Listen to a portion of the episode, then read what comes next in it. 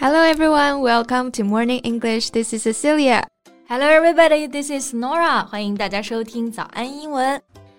Hey Ceci, have you ever heard of Luo Xiang? The famous law professor on Bilibili, isn't he? Yeah, exactly. You know, recently I'm binge watching his videos and I can barely stop. well, I know his quirky lectures have attracted millions of online fans But I haven't watched any yet. Is it that good? It's much more than good. 作为一个法学专业的门外汉啊，我觉得罗翔老师的视频呢，就让我学到了很多法律知识，而且还特别有意思。Anyway, it's definitely worth a watch. 那你都这么推荐了，我今天晚上回去就看看。And I also heard something else. He donated all the income earned by posting videos, a total of 370,000 yuan to the Children Rescue Foundation. That's right. 那罗翔老师呢，最近呢又上热搜了，原因是他把网上发布视频通过视频点击赚的所有钱。共计是三十七万，全部捐给了儿童救助基金会。是的，而且他的视频里面呢，好像从来都没有接过任何一支广告哈。Right, and you know, there's just too much we can talk about him. 我觉得我们今天在节目里面呢，就可以一起来好好的聊一聊这位一米九的法律男神。在节目的开始，给大家送一个福利。今天给大家限量送出十个我们早安英文王牌会员课程的七天免费体验权限，两千多节早安英文会员课程以及每天一场的中外教直播课，通通可以无限畅听。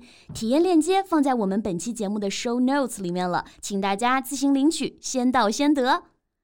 Sonora, why is he so different from other law professors? Well, I think mainly because of his humor. He brings law to life through creative storytelling and deadpan humor. Deadpan humor 这是一种什么幽默类型啊？要理解的话呢，首先我们要知道 deadpan 的含义。 pan 过去在美国的 slang 里面呢，可以代表人的脸。So if you show a deadpan expression, you don't show any emotions and often pretend to be serious when you're joking. 对，意思就是面无表情的。那这种类型的幽默呢，就可以被称作是冷幽默。 And another way to say it is dry humor。通常的形式就是你故作严肃的说笑话。哦，那所以罗翔老师出名一半就是归功于他的冷幽默，对不对？对，嗯，还有他生动的讲故事的方式。嗯。Hey Norah, do you still remember any examples? Um, okay. So imagine that you have a cultural relic which belongs to your family for centuries. Is it illegal for you to break it? 就是如果你家有一个祖传的宝贝啊，然后你自己想把它给砸了，你觉得你犯不犯罪呢？嗯、mm,，I think probably not.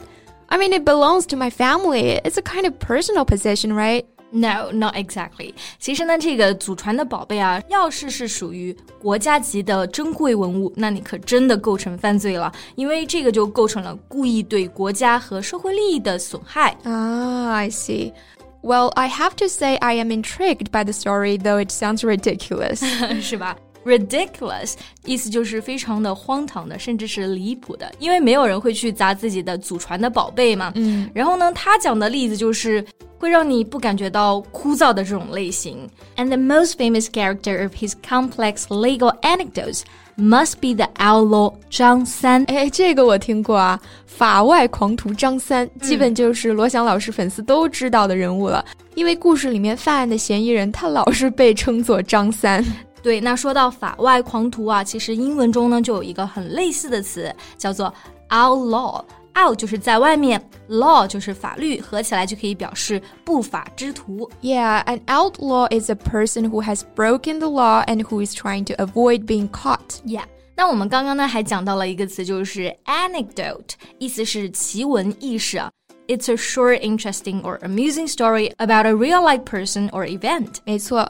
虽然张三这个名字听上去像是编的啊，嗯，但是这些案例呢都是基于真实案件的。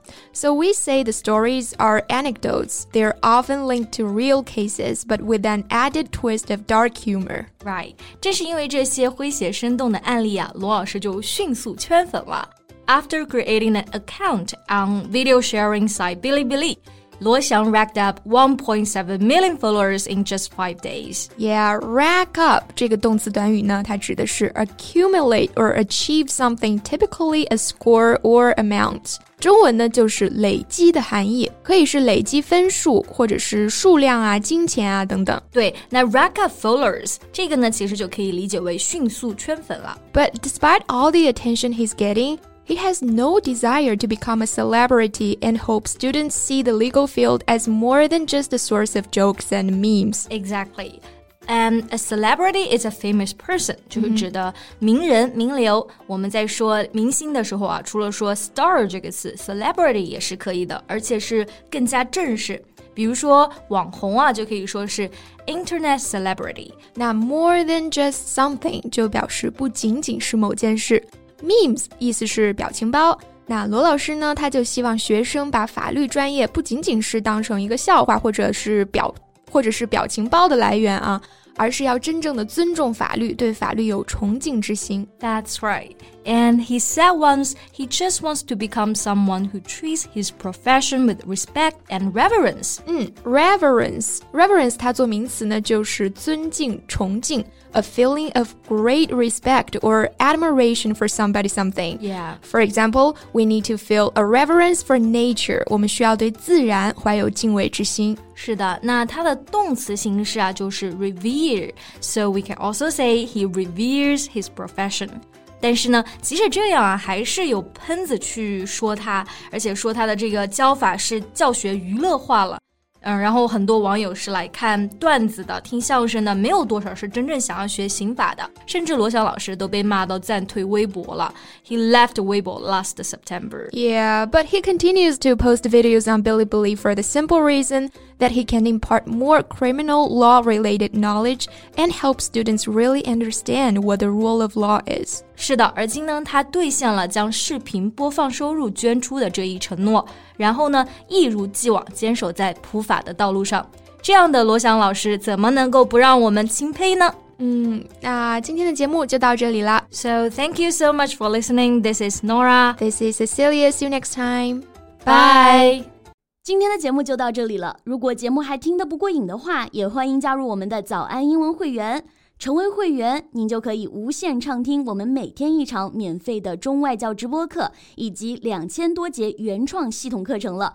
今天我们限量送出十个七天免费试听权限，试听链接放在我们本期节目的 show notes 里了，请大家自行领取，先到先得。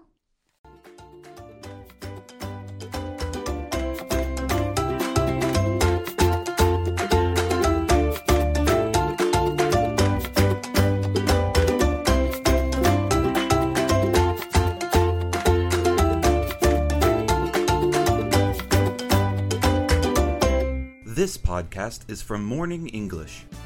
学口语就来早安英文。